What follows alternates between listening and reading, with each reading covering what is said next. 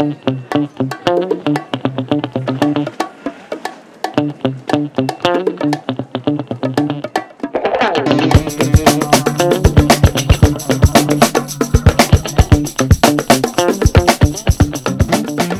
pasado 85 años desde que Charles Chaplin se quedaba atrapado en las cintas de mercancías de la fábrica en la que trabajaba. Sirva ese enredo de Chaplin como metáfora de la rueda en la que día a día el trabajo te puede atrapar. Casi un siglo después, no nos vemos masivamente enganchados en maquinarias que nos voltean el cuerpo y nos estrujan los miembros, sin embargo, sí mantenemos algo de las cadenas de producción. Las cadenas y la obligación de producir. Puede que las cadenas no lleven grilletes como antes, pero sí se pueden establecer los eslabones que la forman. La precariedad que condena a los jóvenes a vivir en un estado de garrapatismo por no encontrar trabajo. Los absurdos y deshumanizadores procesos de selección en el que solo dan trabajo a los gurús que quieren reinventar el método de selección de personal. Empresas que se ahorran en proceso de formación y, y periodos de prueba seleccionando a becarios que trabajan eh, día a día sin sentido y trabajos que no te permiten crecer ni aspirar, que pueden acabar en un día de furia y peleas contra corporaciones a las que no les importas más que un tornillo que sustenta una de sus mesas y que no les preocupa que cuando te vayas de su empresa tengas que echar un lunes tirado al sol de la mañana desesperado por no poder pagar el alquiler y teniendo que suplicar a un buen patrón que te dé la oportunidad de rendir pleitesía. Con todo esto y cómo se refleja en el cine, comenzamos. Bueno, Ana, ¿cómo estás? Pero deja de reírte, zorrupia. O por lo menos ríete en el micro. Hola, ¿qué tal Ángel? Dios mío, vamos a empezar a asustar a los oyentes con estos saludos. El bueno Ángel, Joder, Ana". pero yo creo que además yo a mí, es que me encanta ahora ya el bueno Ana. Joder, eh, yo estaba pensando, no tenemos así una despedida entre nosotros, pero ahora tenemos un comienzo y al final saliendo de ti. es que es que mira que Soy adorable. lo pasaba- sabes. pasaban los episodios y yo digo, Ana siempre empieza con bueno Ángel, da, da, da, da, bueno Ángel, y a mí ya en mi cabeza ya sonaba mucho más histriónico, bueno Ángel, que es que la voz que tienes tú en mi cabeza. Entonces, no sé, a, a- a mí me gusta, no sé, yo creo que se puede quedar. Sí, yo creo que también. El bueno, el bueno Ángel y el bueno Ana lo vamos a, a adoptar. Claro, porque es como, eh, porque joder, lo hemos utilizado los dos desde muy desde el principio porque es el rollo, eh, ¿cómo te doy paso? En plan, bien, o sea, llevamos como un montón de episodios, a lo mejor llevamos más de 100 episodios ya del podcast, Eh, a lo mejor hicimos 100 episodios y nosotros ya ni, lo- ni, ni dijimos, ah, episodio 100 o alguna de estas cosas. Somos tan puto desastre a veces en esas cosas, es que en casa de herrero cuchillo de palo. Y, Completamente. y claro, y Los tacos, Ángel, los tacos. sí, ¿qué quieres? ¿Los tacos mm, para poner algo, un cuadro o algo así, una alcayata? Exactamente, eso es lo que te estaba diciendo, ya tú sabes. Ay, Dios mío. Bueno, pero eh, me gusta porque, quiero decir, algo que partía a lo mejor de nuestra inseguridad, de no saber cómo darnos paso y todo eso, lo hemos convertido aquí un poquito en iconografía del podcast. Bueno, vamos a ver.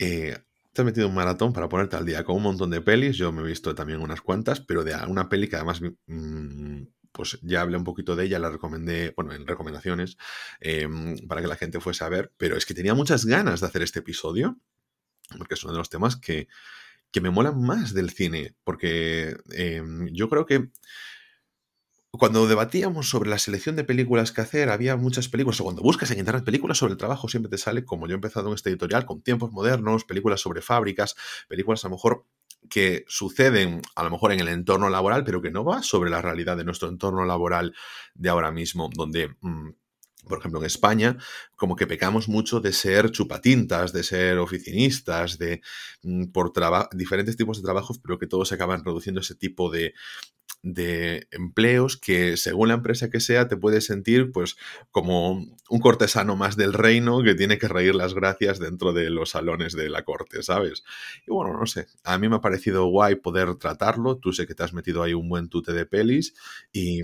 Buf, yo me he metido el, el- el maratón de mi vida de películas. Es que, claro, yo había muchas de las pelis que las había visto, pero que no me acordaba absolutamente nada de ellas.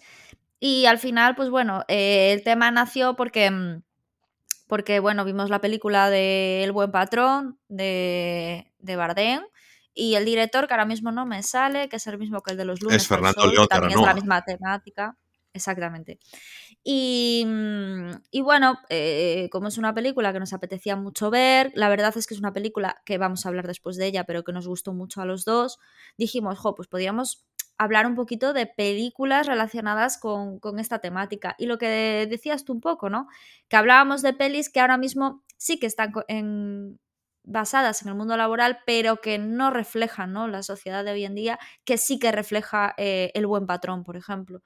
Y Siendo una película de, una estructura muy tradicional, como puede ser, al final, eh, Javier Bardem interpreta al dueño de una fábrica de básculas y pesos. Es una industria súper tradicional, pero te traslada las sinergias de las sinergias, ¿eh? de estas palabras Mr. Wonderful que les gusta en las oficinas y a los recursos humanos, las dinámicas, te traslada las dinámicas al final de, de ser un jefe de toda la vida, pero otro tipo de oficina, así como otro tipo de lenguaje, sin más. Sí, sí, completamente.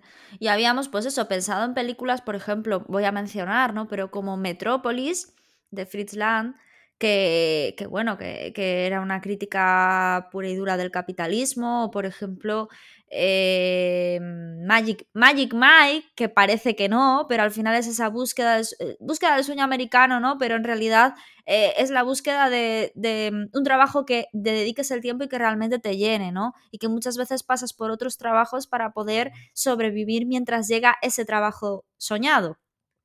Me suena, me suena. y, y, entonces es un poco esa, esa situación, ¿no? De cómo eh, lo que dices tú, en ese momento estas películas como que no reflejan la realidad de hoy en día, pero... Yo no creo que tanto a la realidad de hoy en día, pero es que creo que hay como...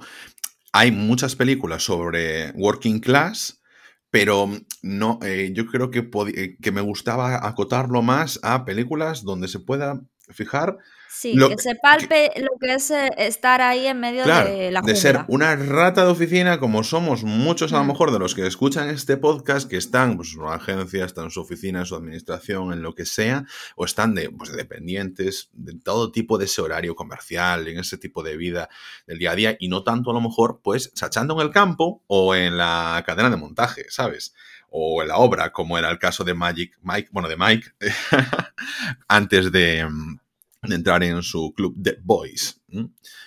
Pero yo es que cuando hago el repaso, yo pienso, eh, hicimos esto por este motivo, pero yo tenía ya muchas ganas porque hubo un momento en el que me daba cuenta de que no había mes que yo no hiciese o una alusión a una de las películas que más me gustó sobre el mundo laboral, que era El jefe de todo esto de Lars von Trier.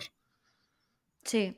Porque en esa película la sí, porque aparte es una Sí, es una película que... Sí, sí, yo la volví a ver porque no me acordaba, pero es una película que estuve leyendo eh, que quiso hacer, hacer puramente como dogma, ¿no? O sea, con las típicas, bueno, el dogma de Lars von Trier era una serie de directrices cinematográficas que creó él eh, y todas sus películas se regían por eso, ¿no?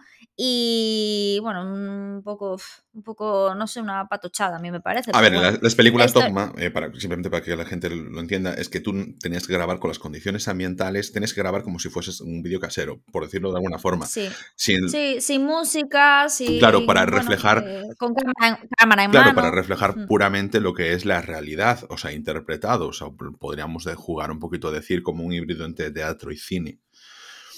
Pero yo no, creo que aporte esa naturalidad que buscaba Aras Montiel, estoy contigo en que... No, no, es que esta, esta película la intentó hacer mm. así. ¿Qué pasa? Que parece ser que el tío acabó hasta las narices de estar con la cámara en mano, de estar con mil tal, y se salió un poco de todo, pero es que no solamente se salió en respecto al dogma, sino que también se salió respecto a la temática de la película, ¿no? Hice una, una comedia negra y una comedia que muchas veces incluso es una sátira que podrías, o sea, sí que en cosas notas que es Lars von Trier, pero que podrías decir, esta peli igual, claro, es de igual es de las pelis menos de Lars von Trier, de todas las pelis de Lars von Trier, que es un director mucho más polémico, que va mucho más al tema eh, emocional, a explorar eh, a lo mejor la deshumanidad y la humanidad al mismo tiempo. más filosófico, más... Y sin embargo se sacó esto de la manga muy costumbrista, muy... Mm. Porque el, punto, el punto de partida es una oficina en la que el jefe realmente eh, es un hombre que un poquito apocado, que no sabe cómo trasladar malas noticias, no quiere enfrentarse a esas responsabilidades hacia sus empleados y que quiere también tener un poquito la dualidad de pues, mm, ser medio colega. Entonces, Claro, es que él llega a mencionar, o sea, imagínate cómo puedes, eh, cómo puedes pensar, qué puedes pensar tú de tus trabajadores, qué son tus trabajadores para ti, cuando dices, uy, no puedo decir que soy el jefe porque entonces me van a tratar de otra manera y así también me entero de cositas. Pero una cosa, si voy de Entonces, claro, el tema es que él, cuando tiene, ve que tiene que tomar decisiones, lo que hace es decir que él está trasladando las decisiones del jefe, de que hay un dueño que es el que toma esas decisiones, que él las traslada y que las sufre al igual que el resto de trabajadores. Entonces es la forma que tiene de seguir moviendo su empresa, pero echando culpas para arriba. Pone, eh, coge la ideología de un único culpable a quien poder echarle la mierda, pero que realmente no existe, y él seguir tomando decisiones y al mismo tiempo ponerse del lado de los trabajadores. Es que es... A mí como idea me pareció brillante cuando lo vi como metáfora, es que es tan sencilla como brillante. O sea, a nivel maquiavélico, por supuesto. o sea. Sí, es un poco, aparte es lo que te decía, que también lo hace un poco mm. para enterarse de lo que pasa en la oficina. Porque claro, el jefe nunca hablas de la misma manera con el jefe que con tus compañeros. Entonces al final es que es lo que dices tú, es un poco maquiavélico porque estás intentando como inmiscuirte en la vida de tus trabajadores. Mm. Y, es lo que hablamos siempre de que em, se produce esa deshumanización, ¿no? Que llega, pues es que que soy una cosa, una, un ser aquí que lo único que hace es producir para ti. ¿Sabes? O sea, es que soy una persona, tengo vida, eh, no sé, tengo sentimientos, hablo con mis compañeros porque es necesario, o sea, y llega un momento, pues eso, que se produce esa deshumanización. Claro.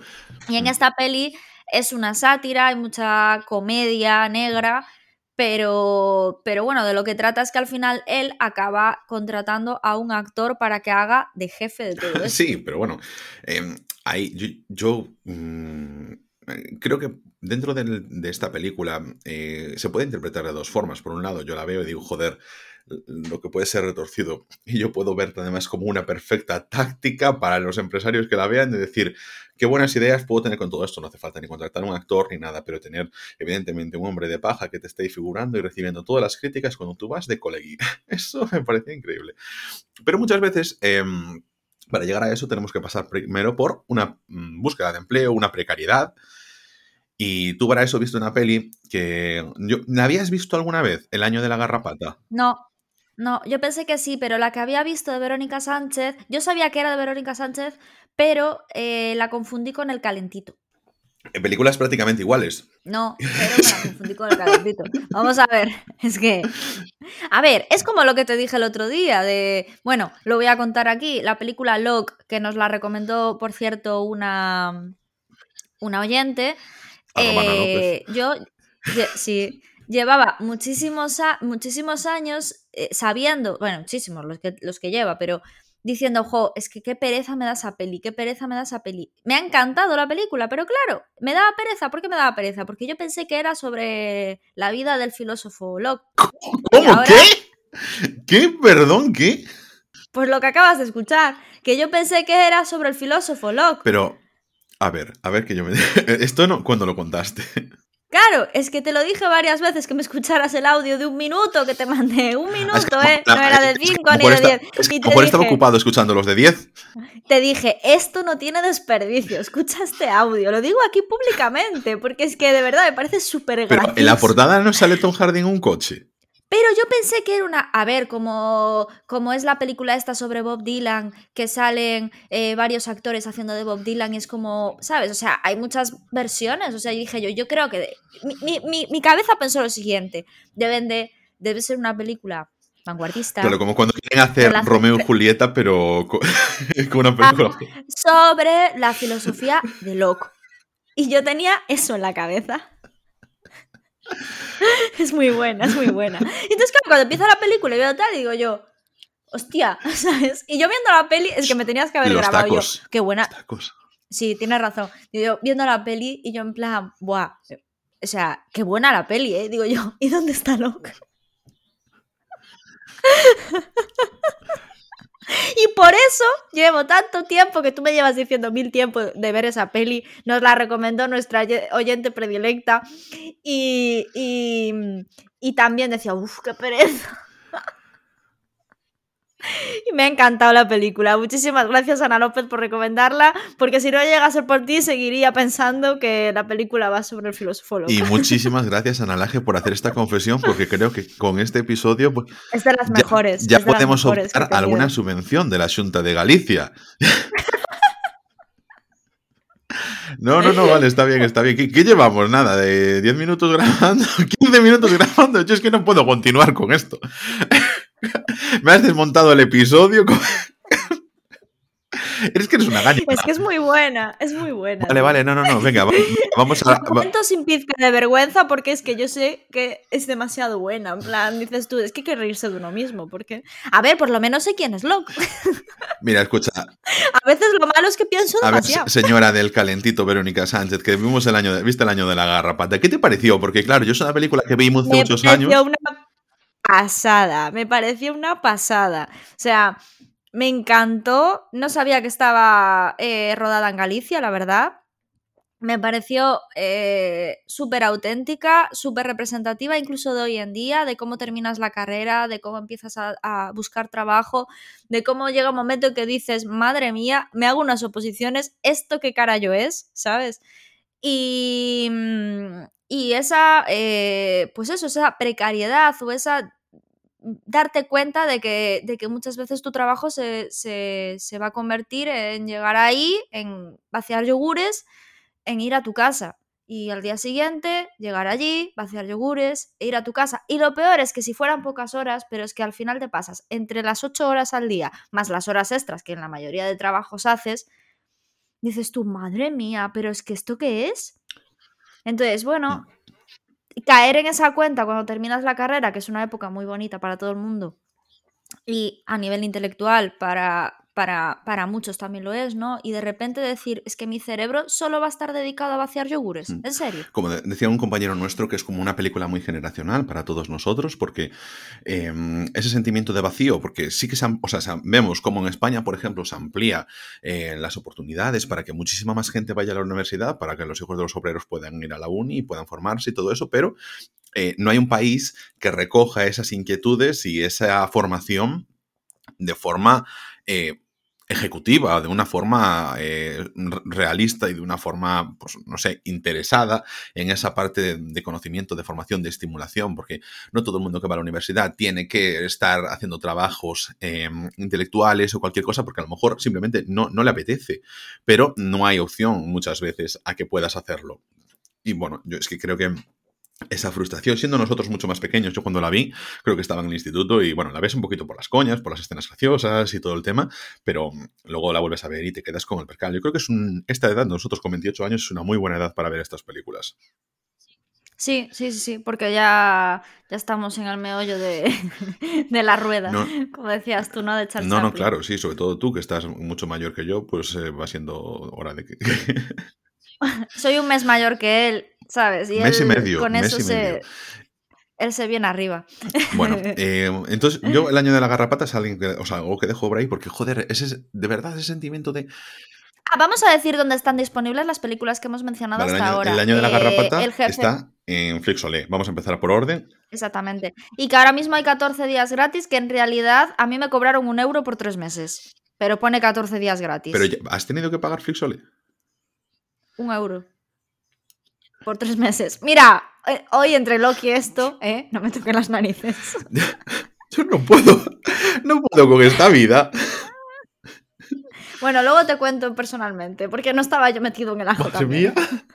Bueno, nada, nada, yo que me entero aquí en directo, no pasa nada. Vale, entonces, eh, pero supuestamente hay 14 días gratis, que lo Es que hay 14 días gratis. Es que, es que, a ver, que yo quiero decir que yo me vi no hace tanto la película Barrio, es que yo me gasté mis, mis días porque me vi la película Barrio, me iba a ver otra, al final lo dejé, pero ya está, yo me le hice la, cuenta, al momento le di a cancelar. La historia es que entras a, entras a través, en fin, entras a través de Amazon Prime, ¿vale? Yo por lo menos entré a través de Amazon Prime al Flisolé y puse el año de la garra Claro, es que yo, no, yo no entré a través de Prime Video. Ah, yo, pues quizás fue eso. Bueno, eh, eso, la tenéis disponible en Flixolé. Y si tenéis el. Yo pensé que se a través de Amazon Prime. ¿Pero por qué no me cuentas estas cosas? Sabes que soy muy es que, es que era como lo obvio. Bueno, entonces tenéis esa disponible ahí, tenéis si tenéis pagáis el cine de Movistar, pues entonces también la podéis ver por ahí. El jefe de todo esto, ¿tú dónde la pudiste ver? Yo la vi en Filming. Vale, pues la tenéis disponible en Filming, como seguramente la mayor parte del catálogo de Lars von Trier, cine europeo, Filming, la mejor plataforma de todas, que por cierto, eh, vuelve a estar Black Friday, ya me ha salido la oferta en Instagram para renovar 60 pavos todo el añito. Eh, no os lo perdáis porque de verdad es la mejor plataforma de cine que tenemos ahora mismo. Punto. Eh, la año la garrapata. Pero ¿qué pasa?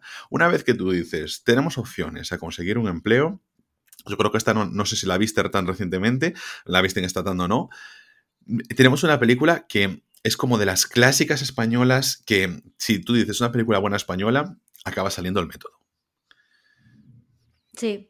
Es que es una película que, uff, eh, no, es una de estas cosas que dices una buena carambola porque genera éxito internacional, tuvo una especie de remake en Estados Unidos que se llama Exam, porque la verdad la premisa es muy buena y sobre todo es muy barata de hacer. Es una de estas películas que nos gustan a nosotros, que están encerradas la gente en una sala y simplemente suceden cosas. Que mm. todo es guion, que todo es un buen guion y, una buena ejecución. Claro, y a mí en esta película lo que me gusta es que es muy antigua, tiene como 20 años, y sin embargo, o sea, para mí me parece súper reciente el hecho de eh, esos procesos de selección que decía un poquito en la introducción, pensando en ella, em, porque a mí en el mundo de los recursos humanos, Em, creo que hay como un salto de nivel entre personas que trabajan en recursos humanos, que entienden de leyes, que entienden de, contratos, que entienden de todas estas cosas, a vamos a hacer los procesos de selección.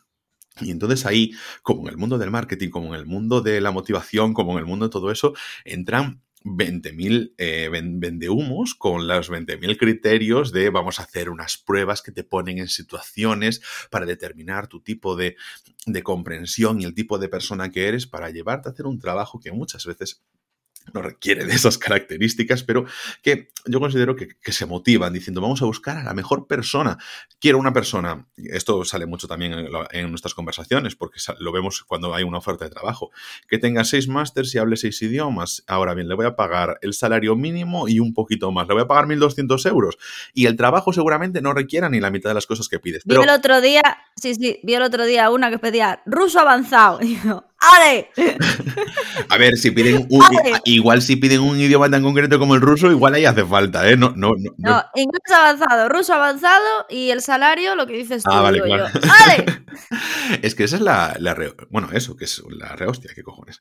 Y, estos procesos de selección es como esto que decía antes, tener que mm, traer palabras a los currículos. Los currículos ahora son muchas veces ridículos cuando tienes que leer cosas eso como es que las sinergias, es que soy... Eh, es todo tan... Eh, poco honesto, no por inventarte cargos ni nada por el estilo, pero es como que tener que describirte a ti con palabras eh, corporativistas, aceptando ese argot para sonar profesional cuando la profesionalidad se puede demostrar sin necesidad de que tú tengas que hablar con el diccionario del buen manual del gestor de recursos humanos encima y de repente te vienes con una turba de currículums que están todos hechos así porque consideran que eh, de esa forma pues no se arriesgan a no parecer profesionales. Entonces ahí es cuando creo que el mundo de recursos humanos em, ha complicado mucho el sector profesional porque te hace pasar por una especie de Gincana, que obviamente, pues aquí en el método, pues se juega más con la sátira y con ejemplificar situaciones que estoy seguro que no están tan alejadas de la realidad y que a más de una persona, como cuando se ve el jefe de todo esto, le ha dado ideas de cómo hacer un proceso de selección. No son pruebas, rollo el juego del calamar, pero sí que es cerrarte una sala y ponerte en situaciones dinámicas de grupo y posiciones complicadas que mi opinión, si bien pueden tener resultados, eh, creo que muchas veces no están justificadas. Y Aparte, a ver, los de recursos humanos sí que es cierto que es la crítica fácil porque siempre todo el mundo como que los critica. Que no, que, que, yo que es un poco, pero es un poco lo que pasa en, en, Corporate, ¿no? Que es una película que también vimos, que está disponible en filming, que a nosotros nos, y en Prime Video. ha gustado bastante. Y en Prime Video. Y por cierto, el método está en prácticamente en todas las plataformas, ¿eh? O sea, está en HBO Max, en Prime Video, en Filming, en todas partes. y, y, a ver, al final es eso, ¿no? Que yo creo que llega un momento que te deshumanizas. O sea, lo que acabas de explicar ahora con el tema de los currículums, eh, llega un momento en que dices, para sobrevivir, me tengo que convertir en uno de ellos, ¿no? Y es una cosa que yo te contaba, yo me acuerdo una vez con, con, con un empleo que tuve, yo te lo decía, decía, yo es que llega un momento en que cosas inhumanas las empiezas a ver normales y las empiezas a hacer tú porque empiezas a ver que, o sea, en, tu cabeza empiezas a pensar que todo ese funcionamiento, que toda esa sinergia, que toda esa rueda es lo lógico y es lo normal. Y tú tienes que ser un engranaje. Es que, has convertido, porque conviertes las prioridades, de, o sea, no, no eres capaz, o sea, pierdes voy a hablar bien, pierdes la lógica de las prioridades.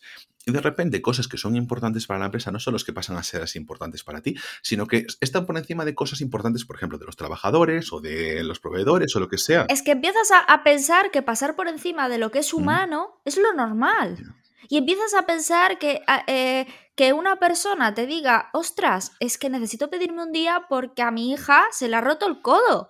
Y tú dices, ah, pues eh, que vaya tu que vaya tu suegro o que vaya tu suegra. Y entonces dices tú, joder, si me pasara a mí y te ves en esa, en esa situación, pero llega un momento que tú ves, empiezas a ver normal esas cosas porque es como funcionan esas cosas, ¿no? Eso le pasa lo que pasa... Eh, no, no, hace falta ser de recursos humanos, eso lo ve cualquier jefe, cualquier compañero, entras en esa dinámica. No, pero yo quería hacer, sí, pero yo quería hacer referencia a Corporate porque es, es lo que pasa en la película. Ella es una persona de recursos humanos que se dedica a despedir a la gente, ¿vale? Pero sin eh, intentando siempre que la persona lo deje para no pagarle el finiquito ni pagarle la, indemnización. Em, la, indemnización. Entonces, la historia es que eh, por un acontecimiento que mm. pasa, e, ella empieza a replantearse su trabajo, porque sí que es cierto que ella reconoce que estaba muy bien pagada, pero ella se da cuenta de que su trabajo es inhumano cuando pasa mm. eso pero todo el tiempo que estuvo ejerciendo de ello no se daba cuenta que estaba haciendo daño a la gente, no se daba cuenta que su trabajo era inhumano. Tú eres una simple superviviente que ves un sueldo a final de mes que te da la oportunidad de tener una calidad de vida X y al final de alguna manera alguien lo va a hacer, ¿no? Es la mm. típica frase, si no lo haces tú ya lo hará otro. Claro, fíjate, en la película de Corporate eh, lo que pasa es que lo lleva hacia el final, pero en la trama pues no, no, es como un spoiler, ¿no? Porque simplemente que te van desgranando un poquito más cómo eran las conversaciones y yo creo que aquí planta eh, la semilla de lo que es mm, para mí lo más interesante de esta película. Es una película bastante, yo creo que está bastante guay, ya os digo, em, es una peli francesa que se ve bastante bien, eh, el doblaje es muy malo, decía Ana, es como un doblaje ruso, de estos en los que hay un ruso que hace el doblaje de todas las personas que salen dentro o de una película porno. O sea, no, es como que no tiene emoción. Si lo podéis ver en versión original, o lo agradeceréis, porque ya os digo, el doblaje falla mucho, pero en la película en una de las escenas donde se cuenta un poquito cómo eran estos procesos en los que se elucubraba cómo hacer que la gente se fuese porque querían despedir un 10% de plantilla, em, el planteamiento era siempre hacerlo dándoles por delante la libertad de elegir, la famosa libertad de elección, como decías tú antes, de si no te gusta el trabajo tienes una puerta abierta. Si no te vas es porque no quieres. Si estás amargado es porque quieres. Yo no obligo a nadie a trabajar aquí. Y entonces ella lo que planteaba era, em, a esta persona sabemos cómo es su vida, sabemos que tiene pues, a su madre enferma, le, decimos que tiene que hacerse un traslado. Y si no quiere llevarse a su madre en el traslado, que evidentemente nosotros sabemos que no lo va a hacer porque es un pifostio, es una persona mayor, dependiente, etcétera, pues entonces tendrá que dejar el trabajo. No hay más. Y así se presiona con estas cosas, te puedo hacer un cambio de contrato, o sea, un poquito el relato del móvil, pero un poquito más eh, sofisticado, por decirlo de alguna forma, cuando ha pasado el filtro de la teoría empresarial, de gestión de recursos humanos, eh, high class, por decirlo de alguna forma. Me jode porque, insisto, no se trata de demonizar recursos humanos para nada, pero así como en la dirección de las empresas hay como eh, primero está el jefe español clásico, que es un ogro, luego está el jefe ejecutivo que ha aprendido esas técnicas de liderazgo y de coaching empresarial que son terribles, al igual que recursos humanos das un salto y te puedes convertir en los monstruos corporativistas que nunca me canso de recomendar que veáis la serie Succession, la mejor serie de la actualidad ahora mismo en HBO Max, porque es increíble cómo se relata el mundo de la empresa. Es imprescindible que, os pongáis a verla porque esos salseos son increíbles, pero pero al mismo tiempo es, lo ves todo tan crudo y tan real y al mismo tiempo, no sé, te ríes un montón con esa serie, aunque no es una comedia, pero bueno, y al punto de esto, uff, Corporate te dejó con mal cuerpo. No, es que, Claro, y aparte, una de las cosas, ¿no? Que yo creo que, que nos damos cuenta todos cuando vemos películas de este tipo, es que llega un momento en que los sirocos están justificados, ¿no? Porque es lo que le pasa a la chica de, de Los sirocos, no el coche. No, deja, joder, es que siempre me cortas cuando estoy intentando explicar algo. Tú déjame.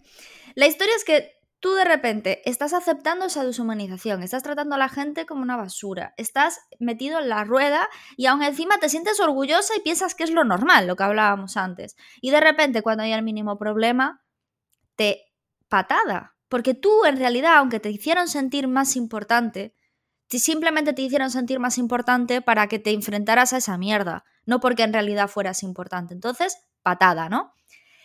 Y en ese momento en el que te dan la patada después de todo lo que tú has sacrificado a nivel emocional, a nivel tiempo, a nivel todo, se te puede ir la cabeza, ¿no? Hay gente que se suicida y hay gente que empieza a tiros.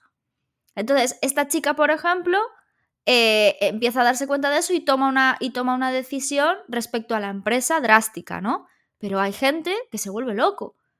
Entonces, llega un momento en que dices tú, jo, es que cuánta gente que no tiene reacciones agresivas o malas, o, malas actitudes, muchas veces no están propiciadas por situaciones así, por situaciones tan extremas, tan tesas, en las que te sientes tan defraudado con el resto y contigo mismo, que, tu cabeza hace clic, pierde el rumbo y, empieza a irsele la perola, que es un poco lo que pasa en la película eh, Un día de furia. ¿Qué te ha parecido esa película? Que me pareció, por eh, brutal. O sea, me ha parecido brutal. Yo no la había visto. Eh, vi que era una película de culto después, después, porque sabes que yo leo la sinopsis y todas las informaciones siempre después, casi siempre. Y digo, así me pasó con Locke. y la historia es que de repente, tío, digo yo, ¡buah! En plan, menudo peliculón. A ver, sí que es cierto que eh, no es la típica película en la que se justifique el siroco, como estoy diciendo yo. Es que yo no, yo de verdad, no es por nada, pero cuando me dices el siroco, yo solo puedo pensar en un Volkswagen. ¿Qué es un siroco? O sea. Un siroco, tío, que te da un tele de la cabeza, que. ¿Puedes, ¿Puedes repetir eso? Porque no, no ha saturado lo suficiente los auriculares de los oyentes. Parece, parezco la del living postureo hoy, ¿eh? de verdad. Pero mira, ¿qué, has puesto? A tu perra hablan al micrófono haciendo. que no, joder, un siroco. pues eso. Entonces, claro, eh, en, este caso no se justifica porque el tío ya venía loco de serie, ¿sabes? Bueno, pero, sí que, hace, referencia a muchas cosas durante todos los episodios que van pasando durante la película. Él hace referencia a muchas cosas relacionadas con eso. O sea, eh, no es un Robin Hood. El tío está como una puñetera regadera. Cuenta lo que pasa en la peli hace menciones de Robin Hood. Pues en el sentido de que la primera vez, o sea, bueno, cuéntalo tú que tú te sitios Vale, no, no, no, mm, no, hay mucho más que entrar en la película, necesita mucho más argumento que saber que mm, una situación eh, laboral pues te acaba desencadenando ser la vuelta que colma el vaso de dar aquí un día tú digas tengo que hacer un siroco, tengo que tener un siroco como dice Ana tengo que decir, todas estas cosas que yo tengo en la cabeza tienen que explotar por una parte. Y ves como lo que me gusta de la película, o sea, explota, se vuelve loco el tío y, dices que no puede más. Y para mí es como la representación esa en las 90 de los ejecutivos y al mismo tiempo los hombres de la oficina mediocres que, que viven atrapados. Y yo quería ir por la parte que decías tú antes de la deshumanización, porque la deshumanización del trabajo hace que tú acabes trasladando esas dinámicas también a tu vida privada a tus relaciones, a que tú eh, seas frío, seas distante, valores las cosas como te las pueden valorar en la empresa y los, mm, las envidias y todo eso que te acaban afectando y te acaban haciendo una persona mucho más hostil y que pueden sobre todo sacar a relucir problemas que tú puedas tener ya de antes, que te dejen un poquito con la escopeta en la mano. No sé, es una película que yo de verdad me alegro tanto de que te haya gustado porque yo no me dio tiempo a verla esta semana, la quería volver a ver, pero que en su momento me hizo eso, pensar tanto en cómo un día todo puede cambiar. Es que yo la estaba viendo y digo yo, es que de esta película teníamos que haber hablado solamente de ella, ¿sabes? Porque me pareció de las mejores. Es que aparte, em, he visto películas esta semana. Por ejemplo, el año de la garrapata le he plantado un 8 en Film Affinity, que es raro yo que dé tanta nota. Pero es que a un día, a un día de furia también. Es decir, me han parecido dos auténticos peliculones. O sea que esta vez vamos a hablar de buenas películas. Un día de furia, sí que es cierto que no está disponible en ninguna plataforma. Eh, pero bueno, Eh, nosotros la hemos si, visto. si nosotros fuésemos eh, conspiracionistas. Si nosotros la hemos visto, vosotros también podéis. Si nosotros fuésemos conspiracionistas, pensaríamos que no están en las plataformas porque nadie quiere que algún empleado diga, bueno, pues venga, vamos a un McDonald's a repartir unas hostias a la gente, ¿sabes? Pero. Wow. mira, por ejemplo, a mí es una película que yo siempre hago el símil con el Club de la Lucha, que es el momento en el que dices, mira, lo pierdo todo, lo tiro todo, y, y realmente sale lo que tiene que salir. O sea, dentro de mí hay algo y tiene que salir.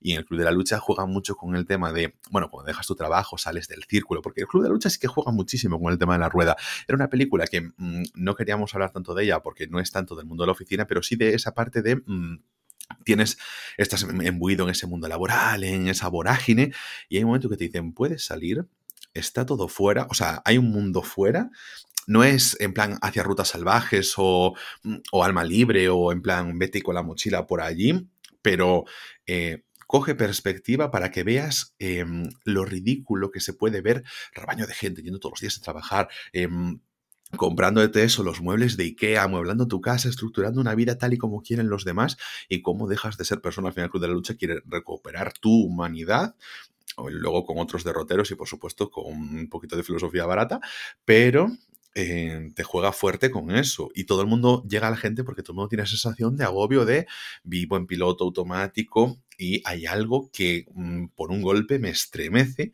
y el dolor que se ve en las peleas del club de la lucha es lo que te libera porque te hace mmm, vivir en los instintos primarios del ser humano y entonces empezar a coger perspectiva de todo lo que, o sea, todo lo que esta estructura que en la que vivimos es mmm, un poco nuestra cárcel en sí mismo. Entonces a mí eso me gustaba mucho del de Club de la Lucha. Pero eh, yo creo que uf, es que nos queda así alguna película antes de, de llegar hasta aquí, porque ya estamos, eh, ya hemos pasado por el, la precariedad. Pero no hemos contado de que iba un día de furia, ¿no? Bueno, como que no hemos contado. Hemos, yo creo que, que no debería desgranar mucho más. Ah, es que ya, es que es, claro, es que es una película tan. Ahí tienes razón, es que es una película tan. Buah, tenemos que hacer una es que especial vas de viendo, de es Furia, que, ¿eh? Prometemos hacer una especial de Día de Furia porque es una película que lo merece. es que lo, lo, muchísimo. para mí lo guay es ir los momentitos, momentito, más momentito, más momentito, y esos Sí. los tics que le dan, Dios, ah, increíble, es de lo bueno, me acuerdo. Es increíble. fíjate, o sea, con, con Mira que a mí Michael Douglas no me, no me, no me quite quete. Y, y la verdad es que lo hizo súper bien. ¿eh? Sí, al final es un tío que está hasta los huevos y, y revienta. Quedaos con eso. Sí. Ah, acabo de buscar Sirocco, Sí. ¿vale? En internet. Eh, un Sirocco es un viento del sureste seco y cálido o un ataque, un patatús. Le ha pegado un Sirocco muy raro. Eso es un ejemplo. Pero mira, Ataque. ¿quieres, dejar de saturarle los auriculares a la gente? Que esto luego lo tienen que oír, ya lo podrás editar en el Audacity para bajarle el volumen para no parecer tú un oso, ¿de acuerdo? Bueno, yo iba a trabajar para que lo editaras tú. No, no, no, no, no, no, eso no va a ocurrir. O sea, no, no, no, no, que no, que aunque estemos grabando más tarde, aunque estemos grabando más tarde, tú editas hasta 2022. Que- bueno, Ana, que nos pongamos entonces a hablar de El Buen Patrón, porque había otra película que a lo mejor podíamos hablar de ella, pero era Los lunes al sol, pero yo creo que ya podíamos pasar directamente al Buen Patrón, que tú la has visto recientemente, yo la he visto un poquito antes, y ¡fua!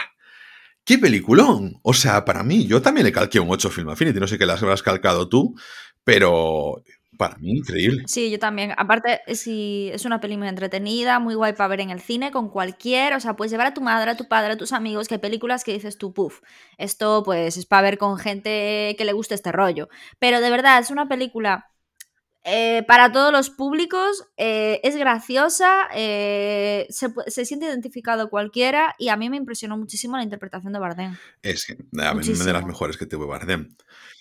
Para mí, de las mejores que ha tenido Bardem. A ver, la de, lo- la de los hermanos Cohen, la de la película Los hermanos Cohen con la que ganó el Oscar, ahí está fabuloso, ¿no? Es que a mí no, es, no de- para viejos, a mí nunca me entró, entonces nunca la tengo en cuenta.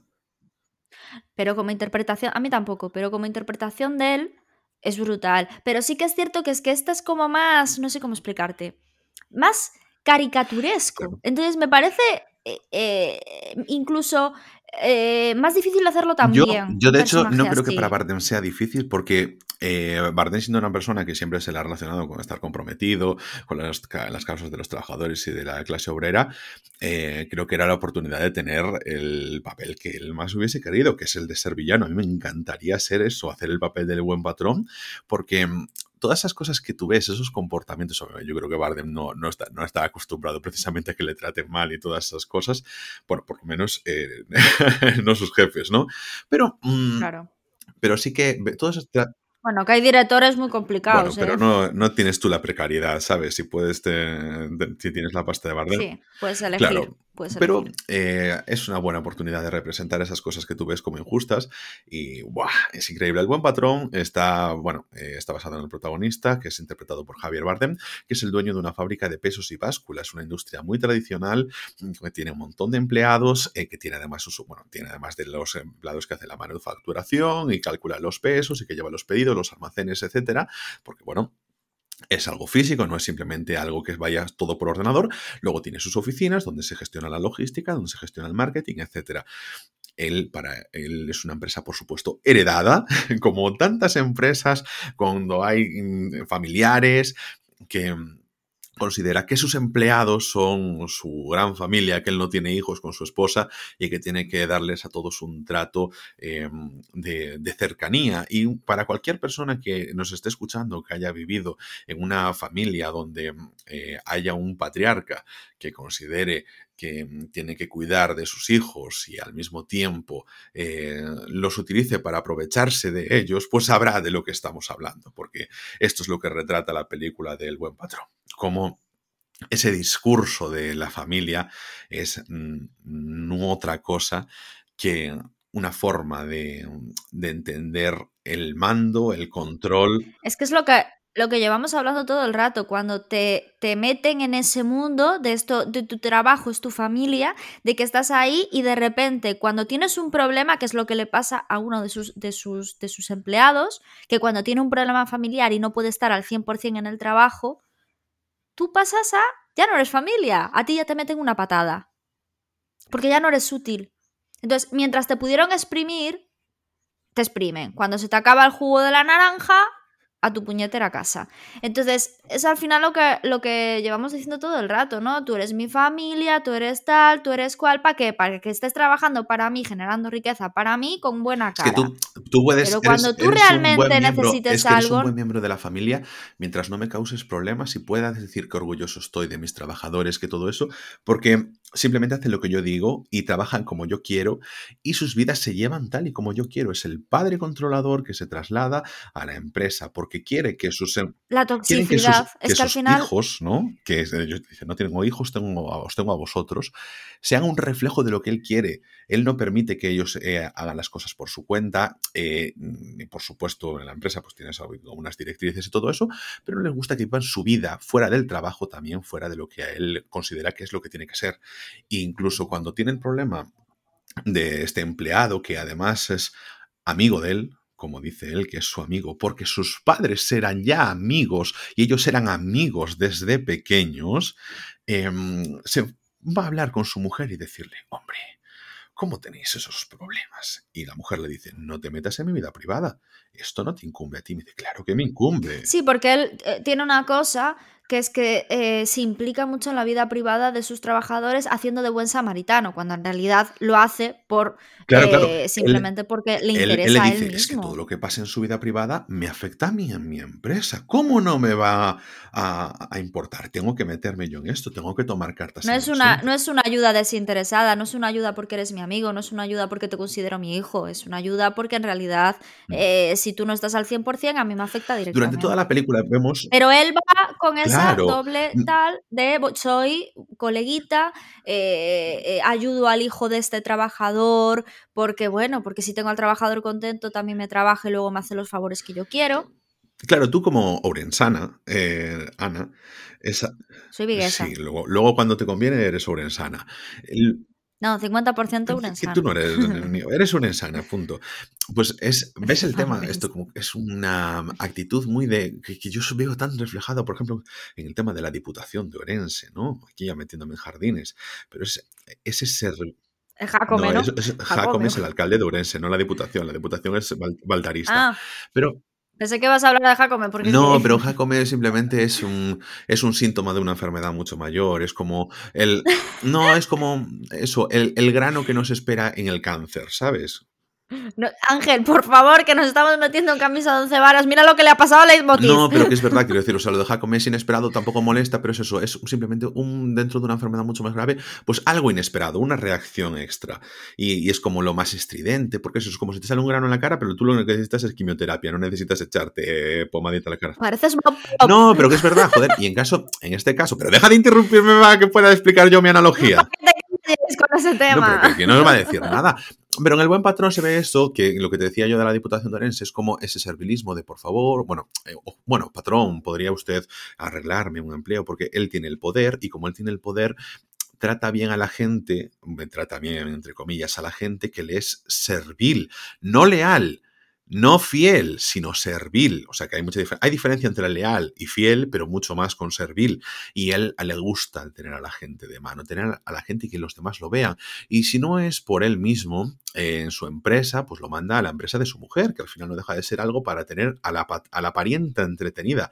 Porque vemos allí que él es como heredero, pues vive bien, tiene sus, eh, sus empleados al mismo tiempo, le ejercen como sirvientes, que si le tienen que ir a arreglar algo, porque este hombre es un empleado, por ejemplo, de la fábrica, pero que en, un domingo o en cualquier otro momento le va a arreglar los problemas que tiene él en la casa, le va de chapucillas, porque ya era al mismo tiempo empleado de su padre, es una cuestión de linaje familiar y de mm, no sé, de, mangonería. Y en la fábrica eh, él se siente, su, es el rey, como pasa con muchísimos, muchísimos jefes siempre, que bueno, como tienen la cosa de es yo la responsabilidad de mi fábrica, tengo la responsabilidad de pagar nóminas, mira cuánta gente doy empleo, con esa cosa justifican eh, las decisiones que toman. Todo lo hacen por la fábrica, todo lo hace por el empleo. Las decisiones duras que toman, como despedir a la gente, como mm, eh, putearlos, como cambiarles de puesto, eh, eh abusar de ellos es por el bien de los demás. Es, como decía antes, el padre que le pega a un hijo para que no eh, le meta ideas raras en la cabeza a los demás. Y así actúa en esta película Javier Bardem de forma increíble y te lo traslada en todo momento. Y además vemos como él eh, quiere solucionar las cosas, por supuesto, a la, retratando al empresario español. Pues el lunes ve que tiene a su amigo con problemas que, está, que lo tienen allí porque es su amigo, sin más. Aunque sea un desastre, aunque no, no haga las cosas bien, siempre lo va cubriendo mientras pueda, porque tienen esa relación y le gusta tener un compinche. ¿Y que hace? Pues nada, marcharse de copas con él, ir a cenar, a intentar meterse en su vida. Pues a lo mejor un martes pues se puede dedicar a irse a un burdel con ese tío. Me, había un detalle que me gustó mucho, Ana, no sé si te fijaste, porque cuando quiere ir al burdel con su amigo, ¿de dónde saca el dinero? Va a la tienda de su mujer, abre la caja registradora y se lleva la pasta de, lo que, de la caja de su mujer, que es... Que es porque es la típica, es la típica mentalidad de mi mujer trabaja porque yo se lo permito, mi mujer tiene, la tienda porque, yo se la he puesto, claro. Y yo tiene la tienda porque yo se la he puesto. Es la típica mentalidad así. Es que que se creen, o sea, es el típico heredero, porque al final si aún hubieras abierto tú ese, hubieras hecho tú ese imperio, pues aún, ¿no? Porque has empezado de cero. Pero aún encima de que eres heredero y tienes esa mentalidad con tu mujer. Claro. Es muy fuerte ser un heredero y tener esa mentalidad con tu mujer, porque siendo heredero tendrías que ser mucho más empático y decir, pero tan fuerte, yo también he pasado tan fuerte como normalizado. ¿Cuánta gente conocemos así? Que vive de la empresa de sus padres y que al mismo tiempo se considera gran patrón, pero que igualmente, o sea, que tú lo hayas hecho de cero. Que no tiene nada de malo vivir de la empresa de tus padres. El tema es que seas consciente de que de, de, lo, que, hay, y que seas humano. hay una escena que me gusta mucho cuando está teniendo una cena familiar, porque eh, yo creo que el tema de la becaria es algo que podemos pasar por encima, porque no creo que no tenga realmente tanta importancia, porque bueno, es un tipo que simplemente pues que ya aprovecha que vienen becarias y siempre intenta ligárselas jugando con el abuso de poder. La típica. Hmm. Pero Em, el padre de esta becaria, pues es amigo de la familia y mm, quedan, comen, y hay un momento en el que dicen, es que no saben lo duro que es esto, es que a nosotros no nadie nos ha regalado nada. Y le dicen las mujeres, bueno, los dos heredasteis la empresa. Y dice, bueno, eso no tiene nada que ver. Porque tienen siempre esa cosa de que como ellos están arriba, se lo merecen. Porque eh, se parte siempre de esta lógica de como yo me he esforzado, no quiere decir que tú no te hayas esforzado, que tú no hayas trabajado mucho, pero seguramente trabaja mucho también la persona que está en la cadena de montaje y no tiene lo que tú tienes. Es que yo he sido más listo, yo he sido más avispado, tú seguramente has tenido suerte o has heredado, has tenido suerte de nacer donde has estado o que te has aprovechado de alguien porque y tu mujer, aunque le hayas puesto la tienda, es ella la que está en horario comercial, 24/7, eh, aguantando a la gente, trabajando y sacándose las castañas del mm. fuego. O sea, que al final es como que solo, se crea como un, un, todo egocéntrico, ¿no? Todo es para mí, todo es, todo soy yo y yo soy el que ayuda y yo soy el que consigue las cosas y todo lo que consigues es gracias a mm. mí. Pero, pero, al mismo tiempo, son el pero, claro, no, pero es que lo peor es que además, como ellos se creen ese discurso, se creen el discurso y te dicen, todo esto lo tenéis que hacer por mí, pero no por mí, ¿eh? porque mis intereses son la fábrica, sostener tu empleo, tu empleo, tu empleo y cuidar de vosotros. Es que no me dejáis cuidar de vosotros, me ponéis impedimentos. Yo lo quiero hacer, yo soy bueno. Es la típica relación tóxica manual de, de amorosa. Es que al final yo siempre lo digo, las relaciones amorosas tóxicas se pueden extrapolar a, las amistades se puede extrapolar al patio del colegio y lo que es luego el patio del colegio, porque es lo mismo, que es el trabajo. El trabajo es el patio del colegio de nuevo y es esa toxicidad. Claro. O sea, está el matón de turno, está el que se cree súper guay sin ser consciente de que, de que lo que tiene eh, lo tiene gracias, no solo hablo de heredar o, o, lo que sea, ¿no? Es que muchas veces, aunque creas una empresa de cero, tú consigues lo que, lo que tienes gracias también, aunque tú hayas tenido la gran idea, al trabajo de, toda la gente que tienes alrededor. Que quizás si no fuera por tu segundo de a bordo, tú ahora mismo no serías nadie, porque tú tuviste una gran idea que esa persona supo aplicar.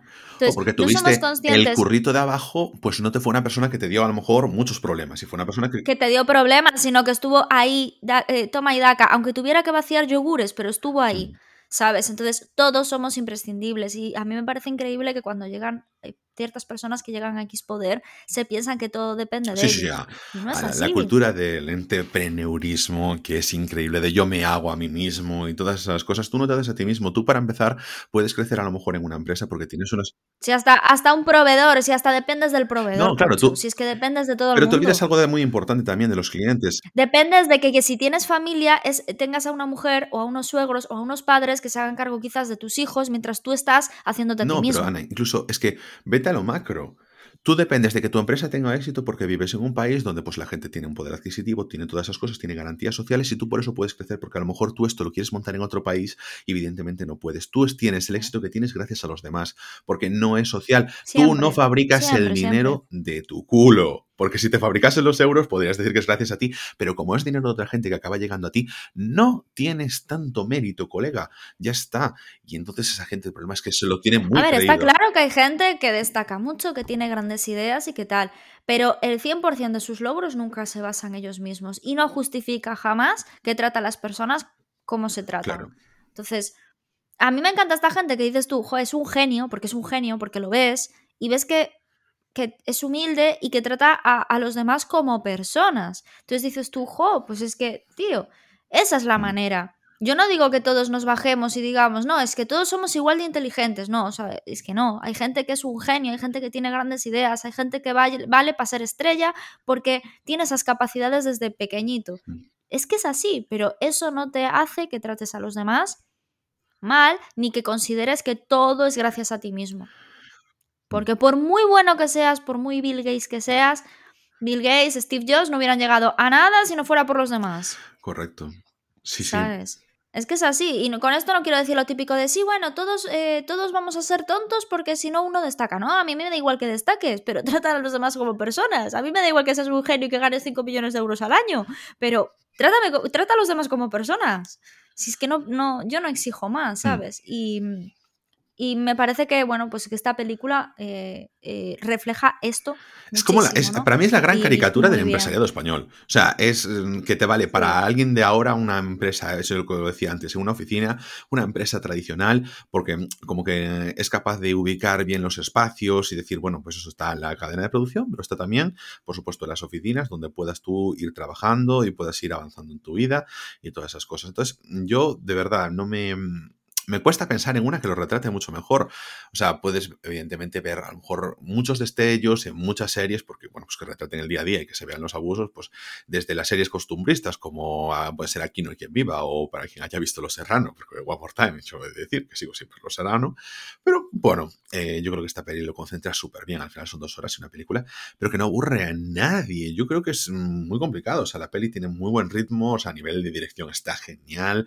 Y, cómo hila con los personajes con los secundarios, con, desde el despido del, o sea, del, de uno de los empleados al principio, cómo lo bailando todo con el final, cómo se va desatando la furia del patrón cómo deja de ser tan buen patrón y, empieza a cabrearse, a tratar mal a la gente, porque todo va bien mientras todo le va bien, pero en cuanto algo se sale de su control, empieza, empieza a cabrearse y empieza a sacar al final una dinámica que esto cuando veas 900, o sea, a mí una cosa que me encantó al final es como que fue el gran colofón que yo dije, esto no es un 9, esto es un 10.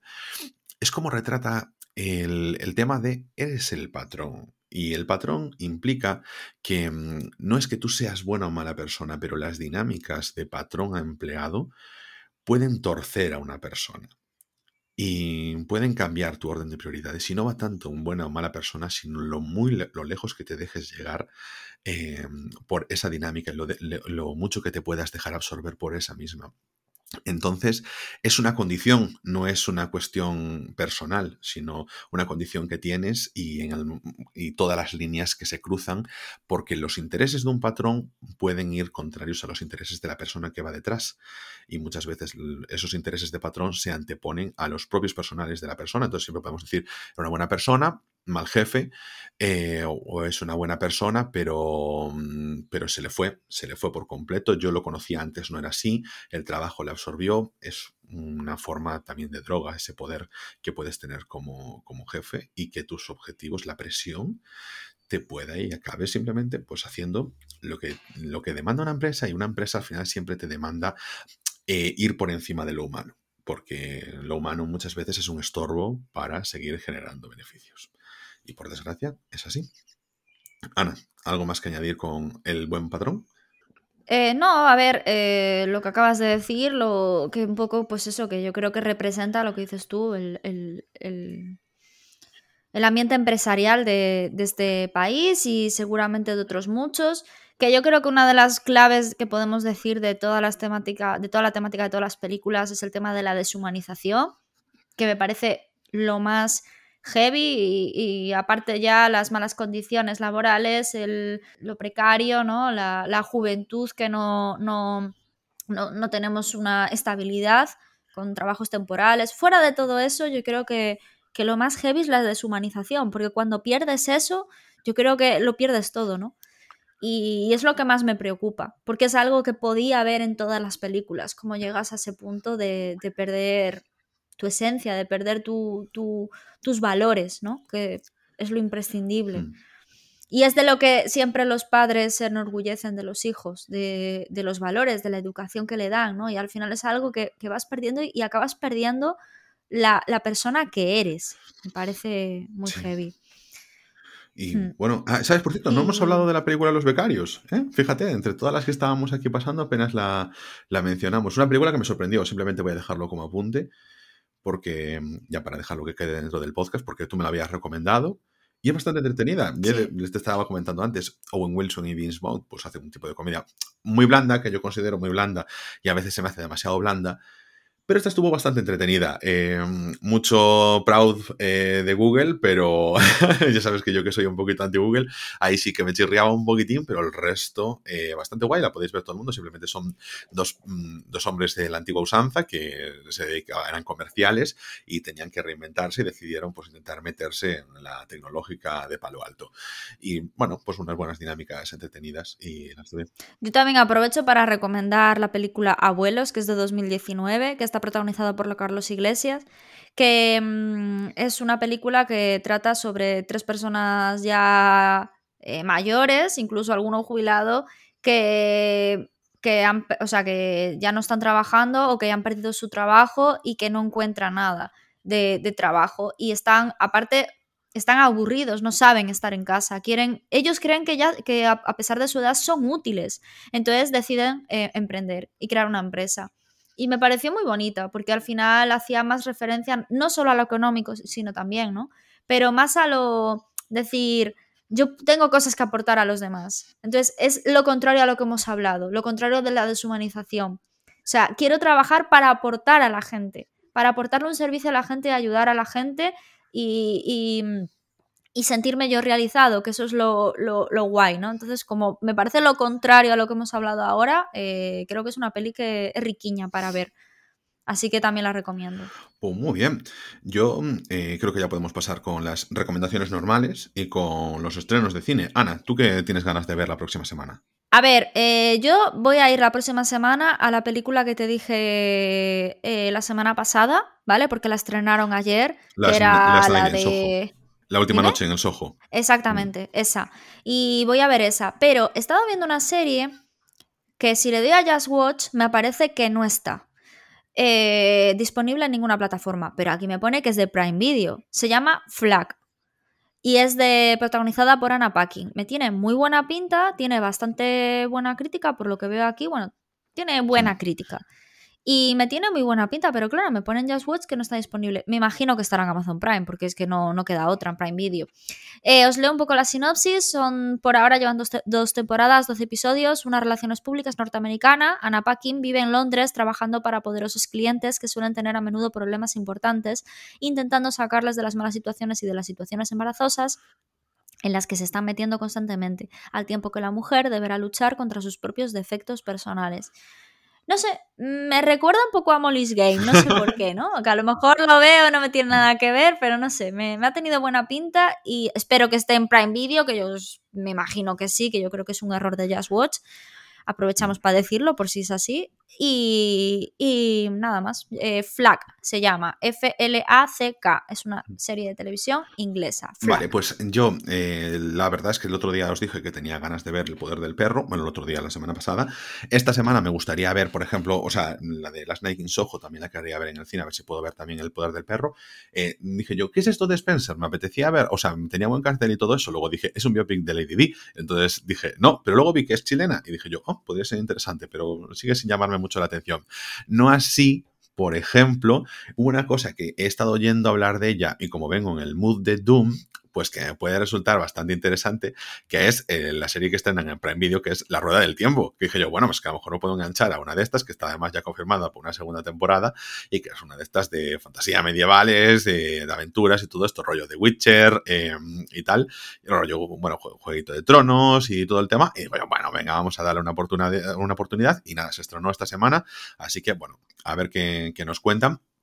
Y por supuesto, eh, Ana, yo entre los próximos, o sea, entre los estrenos, yo no sé por qué no estás diciendo que te apetece un montón ver El Principito de Omar Montes, que también la he visto anunciada em, por todas partes. Que se la, Mira, de verdad, es que yo lo, lo del fenómeno de este... No me hables de ese tema, porque es que el otro día estaba enfadadísima con ese tema.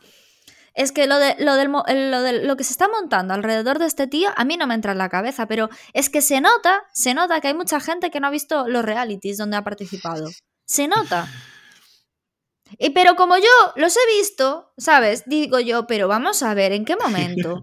O sea, es como que se ha creado un personaje paralelo a realmente lo que es eh, basado en la... Es que, Dios mío, es digno de estudio. Es que esto es lo que hizo Hitler, joder. En plan, a nivel, a nivel político, a nivel propagandístico, es la leche lo que ha hecho este tío. lo digo en serio, o, sea, yo no puedo hablar de la Diputación de, de Orense, pero tú ya puedes decir que Omar Montes es como Hitler. No, no he dicho, no he dicho eso. He dicho a nivel. Eh, Ángel, es que me estás poniendo nerviosa porque sabes que me pongo nerviosa en estos temas. No, no he dicho eso en absoluto. No, no tiene nada que ver, por Dios. Pero eh, me refiero a nivel propagandístico, toda esa eh, em, ¿Cómo, tú, ¿Cómo puedes crear un personaje de ti mismo completamente distinto a lo que real eres en función de la, de la, opinión pública y cómo todo eso se va haciendo una bola que de repente dices tú, pero ¿en qué momento? ¿no? Pues eso es a lo que me refería. No, y no te rías porque sabías perfectamente que me refería a eso y me has puesto nerviosa. Bueno. Claro que me, claro que, me río. Es que es una, es una llena. ¿Y tú de tus recomendaciones? Eso, que no me hables de ese tema, porque vamos, eh, estoy alucinando. Eh, yo de las recomendaciones voy a recomendar Locke, porque es la película que vi esta semana que me pareció una pasada, una auténtica pasada. Eh, es una película que aquí en temática, me acabo de dar cuenta, en Film Affinity aparece como trabajo empleo, porque también hace referencia a eso. Bueno, bueno. Bueno, ¿eh? Hace referencia a eso. Así que viene también un poquito a cuenta. Ana, Eh, guárdala, es- gua- guarda- es, es- es mi espacio. es mi guar- espacio, sí, pero yo solo te pido que sigas las normas y que guardes las pinzas para dejar de intentar coger cosas con ellas. Eh, Ángel, es mi tiempo y yo las pinzas las utilizo como a mí me sale de los ovarios. Entonces, estoy diciendo que también tiene referencia a eso, sobre todo en un momento determinado. Y como lo dice Film Affinity, ya está, amén. Yo soy súper fan de Film Affinity. La historia. eh, es una película eh, de un tío que se sube a un coche, tiene que llegar a un destino porque ha quedado con una mujer que en ese momento, pues bueno, eh, tiene que llegar a, a esa cita, ¿no? Y está a hora y media. Durante esa hora y media no para de sonar el teléfono con llamadas de sus hijos, de su, de su mujer, de su trabajo, o sea, y se ve como en hora y media su mundo empieza a cambiar drásticamente. Es muy angustiante, es una película muy profunda, es una película que nos podemos sentir identificados, de nuevo vuelvo a decirlo, eh, eh, todos, o sea, que, que- que- que nos podría pasar a cualquiera. Y sobre todo eh, está Tom Hardy de protagonista, que siempre da gusto verlo. Y, mm, y hace una interpretación brutal. Y simplemente es eso, un paseo en coche. Reitero que no tiene nada referente a, a Locke, en plan el filósofo. ¿Vale?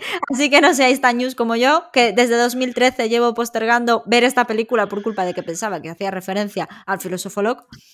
Eh, no tiene nada que ver, así que mirarla porque está muy guay. Y muchas gracias, Ana López, por habernosla recomendado, porque Ángel sí que la había visto, pero yo ya, ya sabéis que no. Así que eso, eh, la recomiendo y me ha gustado muchísimo. Bueno, eh, aquí cerrando, cerrando la etapa de Ana y abriendo de nuevo el Corán de Film Affinity, eh, puedo haceros yo recomendaciones de dos cosas que, que vienen para filming. ¿vale? Y que una de ellas la mencioné ya en su momento, que es la película Bliss, que me alegro un montón de que vuelva a estar disponible porque se había ido un, ratito y se había desaparecido de Prime Video porque la había recomendado y una persona me dijo, no está, y yo, ¿what? Y ya no está. Es una película que explora muchísimo el concepto de cómo el arte, para que el arte pueda salir de mí, para que pueda llegar a hacer una obra, necesito caer tan bajo y ser tan, o sea, hacer- tener una vida tan turbia que pueda llegar a explorar esos sentimientos. Me- que me encantó, me volvió loca esa película, me, gustó muchísimo. Y una película de Nicholas Winding Refn, que es el director de Drive, y llega ahora a filming con... Pues, que interpreta- mira, mira, Nicholas Winding Refn me gusta. Porque O sea, va a estar disponible en sí, filming sí, ahora. Bliss. No. Ah, pues voy a verla porque tengo ganas de verla. Pero, eh, no, y vuelve a estar en Prime también. O sea, que estaba, se fue y ahora vuelve otra vez. Y ahora, esta de, de Nicholas Winding Refn, que yo la vi ya en su momento, porque cuando vi Drive dije, tengo que ver más de este hombre. Y sobre todo, si está interpretado por Matt Mikkelsen, mucho más. Y está ahora ya en todas partes, no sé por qué. Supongo, yo creo que ya sé por qué es. Porque creo que se habrá doblado ahora al castellano. Y hasta entonces me parece que no estaba doblada al castellano, que se llama Valhalla Rising, eh, que es una película eh, danesa que me parece eh, espectáculo visual. Es una película de estas de tienes que ver, o sea, vas. eh, no sé, que te explota la, vista por todas partes porque tiene muchísima, muchísima fuerza. Y, joder, es que la recomiendo mucho porque simplemente eso, pues eh, sigue a, a nuestro amigo Matt Mikkelsen, que no es Aníbal en este caso, es simplemente pues un, un guerrero medieval y, y que pues que eso, había sido esclavizado y que, bueno, pues está, o sea, que muy fuerte, muy fuerte y tiene ahí como una fuerza sobrehumana. Y está, y le, va siguiendo ahí en sus andanzas. Pero bueno, no sé, es que es sobre todo la fuerza visual que tiene, porque ahí Winning Ref yo creo que es que se ganó el dirigir Drive, pues sinceramente. Por cierto, Drive, es que qué poco hablamos de esa película, para lo mucho que me gusta, ¿eh? ¿Y sabes a cuál me recuerda siempre? A Shame, porque creo que salieron más o menos... no, Sí, yo creo que a mí salieron por la también. época o algo por el estilo. A mí también me pasa. Sí, a mí también me pasa. Aparte son dos películas que me parecen Sí. una pasada. Bueno, Ángel, nuestra despedida. Bueno, Ángel. eh, es que siempre me pones a... Ah, no, eh, que Bueno, tú, cuando tienes, tú tienes voz para imitar a la gente, yo también la tengo, pero mi registro es mucho más limitado que el tuyo. Ya, es que yo tenía que ser dobladora. Nadie, nadie me hizo Ya, caso. yo- Nadie Yo te lo dije, pero bueno, ya que ya inicié, voy a terminar por aquí, así que con esto terminamos por hoy. No tienes nada más que decir, ¿no? No, que te quiero. Yo también a ti. Así que recordad que estamos disponibles en Spotify, en Evox, en Apple, Google y Amazon Podcast y en casi cualquier aplicación de podcast y que podéis contactar con nosotros en nuestra flamante y nueva cuenta de Twitter, arroba rayos podcast, que mm, es nuestra cuenta oficial del podcast en Twitter, aunque nuestro amigo eh, Larry, el pajarito de Twitter, no nos verifique y nosotros nos veremos aquí mismo en siete días en Rayos y Retrócanos, el podcast.